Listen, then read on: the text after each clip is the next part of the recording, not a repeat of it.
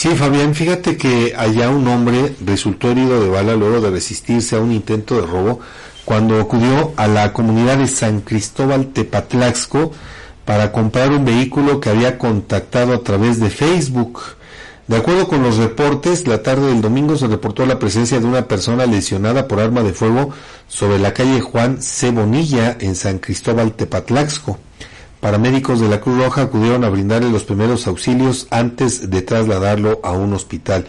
Testigos señalaron que vieron cómo varios sujetos abordaron el vehículo de la víctima, por lo que se cree que se resistió al asalto y recibió los disparos. Asimismo, indicaron que el hombre había acudido al lugar citado en la publicación de venta del auto que vio en Facebook.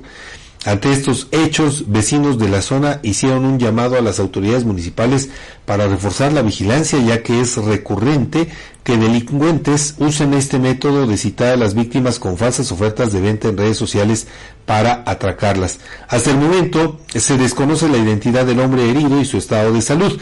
La Fiscalía ya inició las investigaciones para dar con los responsables de este lamentable suceso que muestra el peligro de realizar transacciones con desconocidos contactados a través de Internet. Pues otra vez, Edgar, se replica este modus operandi de estos eh, sujetos. Por eso es que la recomendación es que ponga usted precisamente mucho cuidado con estas ofertas, entre comillas, que se dan sobre todo a través de páginas de Facebook. Tenga usted mucho cuidado.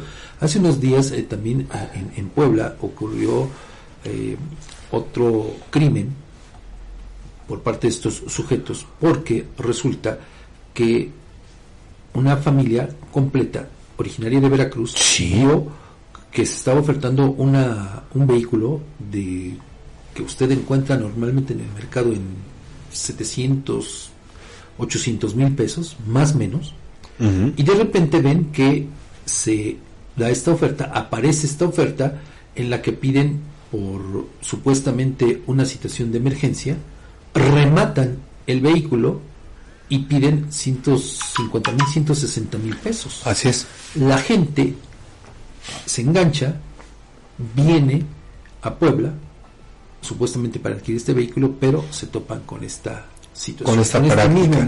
Así es, y que ya es recurrente, al menos en el municipio de San Martín, San Martín Texmelucan. O sea, no, no es el primer hecho que conocemos, ¿no? Ya son varios. Entonces, Pero hay más, pues el llamado para que tomen precauciones